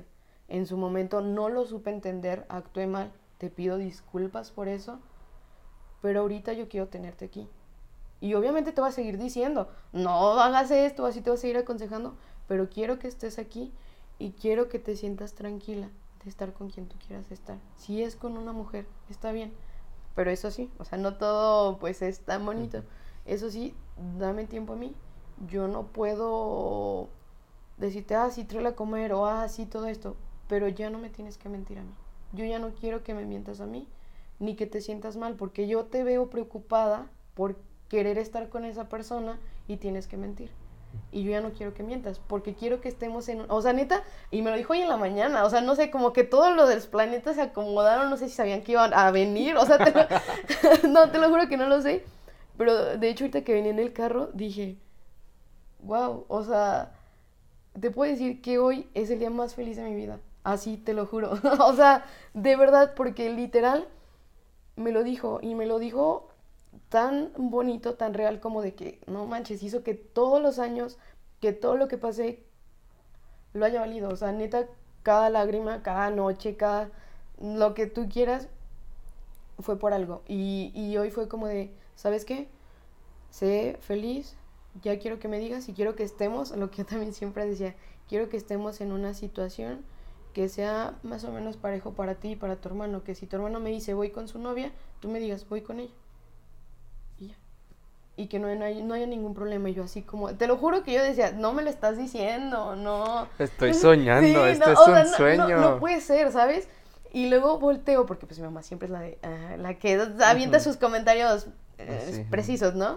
Entonces volteo con mi mamá y yo me dice, pues tú sabes lo que pienso, pero apoyo a, a tu papá, no queremos que te hagas daño, no queremos que estés mal, te queremos bien. Y yo, no manches, o sea, ahora me doy cuenta que por ejemplo, todo lo que pasé, todo lo que viví, me hizo ser la persona que soy ahorita. Y te puedo decir que yo ahorita, a como veo las cosas, a como veo la situación, a mí me gustaría, o sea, no sé, siempre digo, me gustaría, pero tengo que hacer algo, ¿no? Me gustaría que hubiera esa, ese espacio, esa posibilidad de que personas, porque yo sé que no soy la única, hay personas que tienen historias más fuertes o, así, otros que les va chido, que, que bueno, pero que hubieran lugares en los que los papás sobre todo se presten al diálogo, ¿sabes? Nosotros no queremos que nos hagan una fiesta, que nos diga, que nosotros les lleguemos y digamos, es que soy gay, soy así, y saquen su bandera y nos apoyen, vayan a marchar con nosotros, no, ¿sabes? Nosotros somos, yo siento, una parte de la sociedad muy lastimada y muy juzgada, y cuando alguien te lastima, cuando alguien te juzga, obviamente siempre reaccionas a la defensiva, porque ya no sabes de dónde te va a venir un golpe, ya no sabes de dónde te... La verdad no, vienes lastimado desde tu núcleo, desde, desde tus raíces, imagínate. Entonces yo siempre lo pensaba y lo pensaba y hasta el día de hoy de verdad te digo, yo quiero que, por ejemplo, no sé si alguien me está escuchando, que esté igual que yo, que diga que sí se puede y que de verdad no se rinda, porque es muy fácil yo decir, por ejemplo, si no hubiera contado toda esta historia, oye, no te rindas, tú puedes, te lo dicen todos, pero te puedo decir que yo, que ya la sufrí, que neta vi cosas, que pasé cosas, que soporté cosas, que, que nadie tiene por qué soportar, te puedo decir que de verdad ir a terapia, ir a terapia y no llenarte de odio, de verdad te, te va a llevar muy lejos, o sea, por cualquier situación que estemos pasando, yo lo hablo desde mi trinchera, por así decirlo, desde la situación que yo pasé, no hay que llenarnos tampoco de odio y no, hay que estar a la defensiva. En alguno de nosotros, por ejemplo, en este caso padres, hijos, tiene que caber la cordura y quieras o no la paciencia. La paciencia. Si ellos no son pacientes porque ya vivieron en otra era, porque lo que tú quieras, nosotros hay que tener esa paciencia. Y hay que entender que a veces los papás tienen como esa idea romántica de que el amor tiene que doler y que por eso nos duele cuando ellos nos aman, cómo nos aman ellos. Y tienes que entender que no tiene por qué dolerte, no te tiene por qué doler, no tienes por qué decir, ah, ok, está bien, ya me dijiste esto y ya lo recibo y lo recibo, porque al final de cuentas no es así, o sea, el amor no tiene por qué dolernos, el, el amor de padres hacia hijos no tiene por qué vivir siempre en esa cuestión de yo estoy de este lado y yo estoy de este otro lado y yo voy a tomar la batuta de que tengo la razón y yo voy a tomar la batuta de que no quiero que tengas la razón. Siempre hay que llegar a un punto medio. Yo siento que todo, te digo, todo lo que pasé me llevó aquí, el día de hoy, a estar tranquila y poderte haberte contado mi historia sin haber llorado, porque yo era una persona que te decía la primera parte, o sea, la parte de amor de todo eso de Liz, y ya estaba llorando porque seguía sintiendo esa culpa, seguía sintiendo esas ganas, ese deseo de que neta yo poder llegar un día y decirle, no sé, a mis padres, ¿saben qué? En la escuela me hicieron burla porque, no sé, no llevé falda y llevé pantalón. Y que no me tacharan o que no me cuestionan, es que es porque te gustan las niñas y siempre te van a señalar por eso, ¿sabes? O sea, a mí me hubiera gustado eso y de hoy, después de 10 años, te puedo decir, que lo tuve. Y lo tuve con unas palabras que te juro que hasta me dan ganas de decir a mi papá, me lo hubieran dicho antes. O sea, me lo hubieras dicho antes y no estaríamos aquí. Pero yo sé que todo ese proceso quizá fue necesario tanto para ellos como para mí, porque conocieron muchas cosas. Yo también me imagino que el hecho de verme ya en un punto ahogada, de literal, quiero acabar con mi vida, sí te pega como papá, ¿no? O sea, sí te pega como de, ¿por qué mi hijo, no? O sea, ¿qué, ¿qué está pasando? ¿Qué necesita? ¿Qué le hace falta? Y darse cuenta de que, oye, pues creo que soy yo el que tal vez no le estoy ayudando mucho, porque al final de cuentas no es culpa de nadie, es decisión de uno, ¿no? Es como de, creo que también necesitaron como muy triste, o sea, como muy pues, drástico o así, cosas muy feas o, o fuertes, pero pues el día de hoy tan tranquilo, mi papá sentado en la sala enfrente de mí, y decirme eso y yo estar como de, ¿por qué me lo estás diciendo hoy? ¿Por qué? O sea, de verdad, te lo juro. Y, y de hecho le dije, papá, voy a ir a un podcast. Y luego me dijo, ¿de qué vas a hablar? Y yo justamente de esto. Y luego me dice, de seguro vas a ir a contar que te tratábamos bien mal. Y yo, eh, sí. sí ¿cómo sabes? le dije, pero pues ya va a pasar esto. Le dije, sabía, o sea, no sé, le dije, estoy emocionada porque puedo dar un final padre, sí, un final feliz, un final que da paz, o sea, porque la paz te da un buen de cosas, la paz, la tranquilidad, de verdad te da todo, o sea, y yo siento que de aquí para adelante espero fluir bien y que sigan fluyendo las cosas bien y pues eso. Me, da gusto que, que, se haya tenido un final, pues, de, de esta manera. El, digamos que se cerró este círculo, o sea, que inició hace 10 años con un problema que pudo haberse evitado, pero tocaste un tema muy interesante.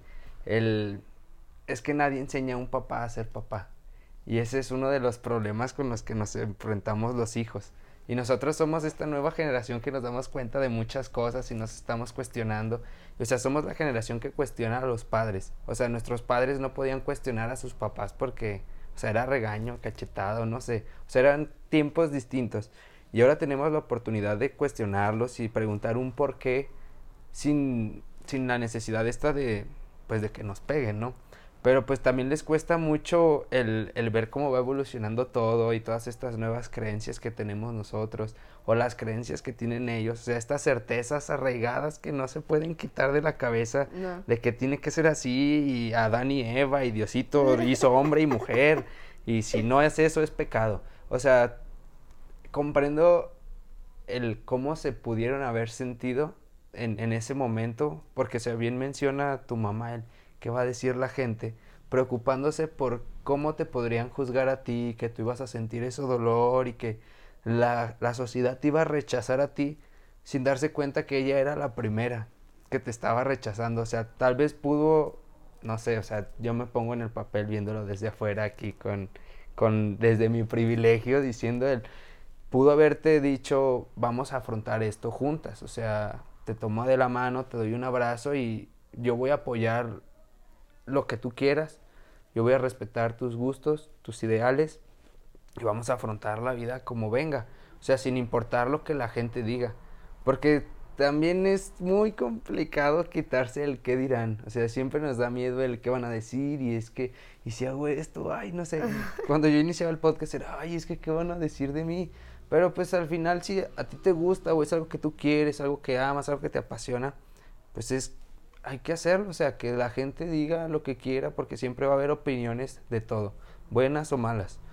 Y tú encontraste un círculo que te abrigó, que te abrazó por seguir moviéndote, por seguir buscando a, a más gente que fuera como tú.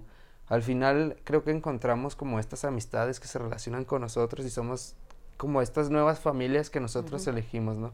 Lo que tú llamas raíces, estas raíces que nos abrazan y, y, no queremos soltar más porque es lo que nos hace sentir bien.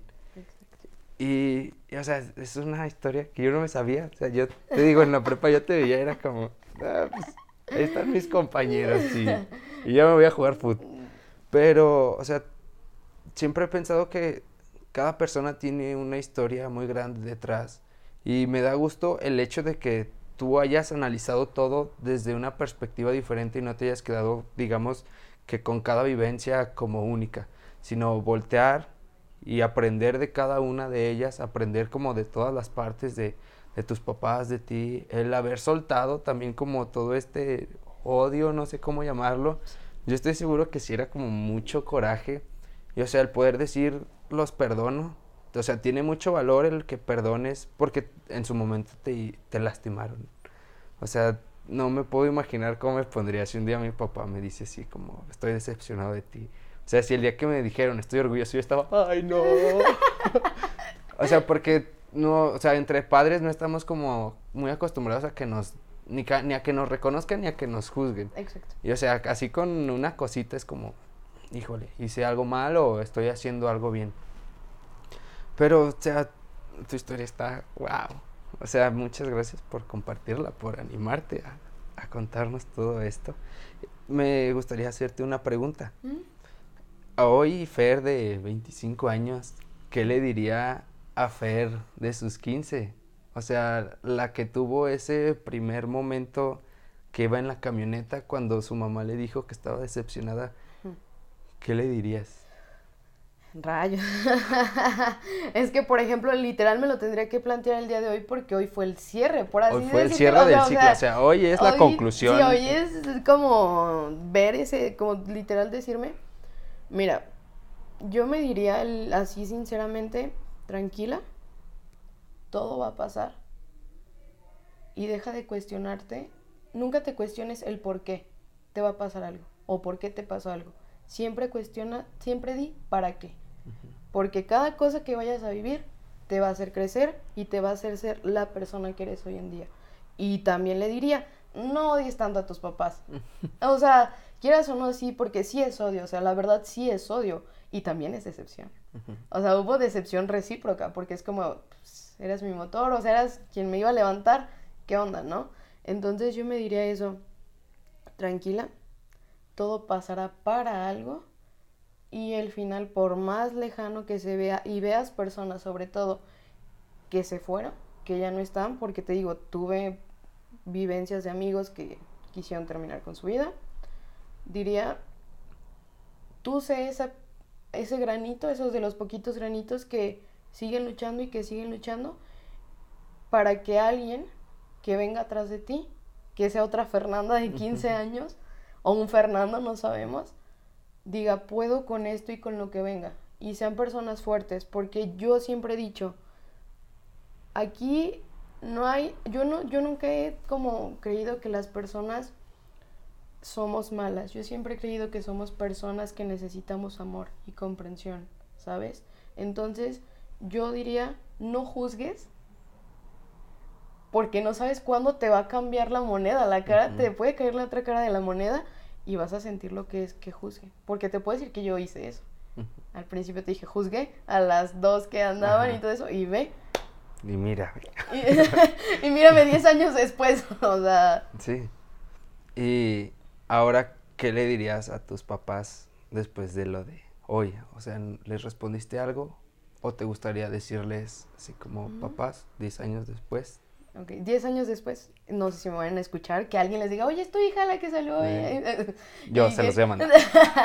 no, o sea, que toda esta historia no la cuento para, o sea, les diría que todo lo que pasó no es para dejarlos en mal, que de verdad, siendo duros, porque fueron muy duros, sobre todo mi madre, porque con mi padre yo nunca he tenido como cierto problema, o sea, como que él es más, ah, yo diría como agradezco, o sea, va a sonar como, no sé, como contradictorio, pero agradezco cada cosa que me dijeron, cada cosa que me evitaron, porque yo antes lo llamaba como una prohibición, pero de verdad, si a mí no me hubieran tenido tan, tan así como a la línea, como seguir las reglas, yo no sé ahorita qué sería. Yo te apuesto que ni siquiera hubiera terminado una carrera, o sea...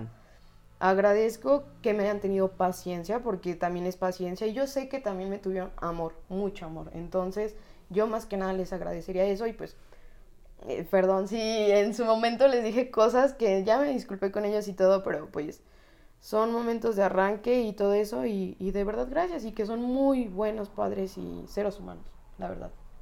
Son muy chidos. sí, son muy, muy chidos. ¿Algún último mensaje que te gustaría decir antes de despedir?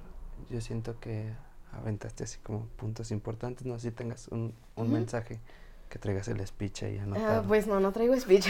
Lamento decirlo.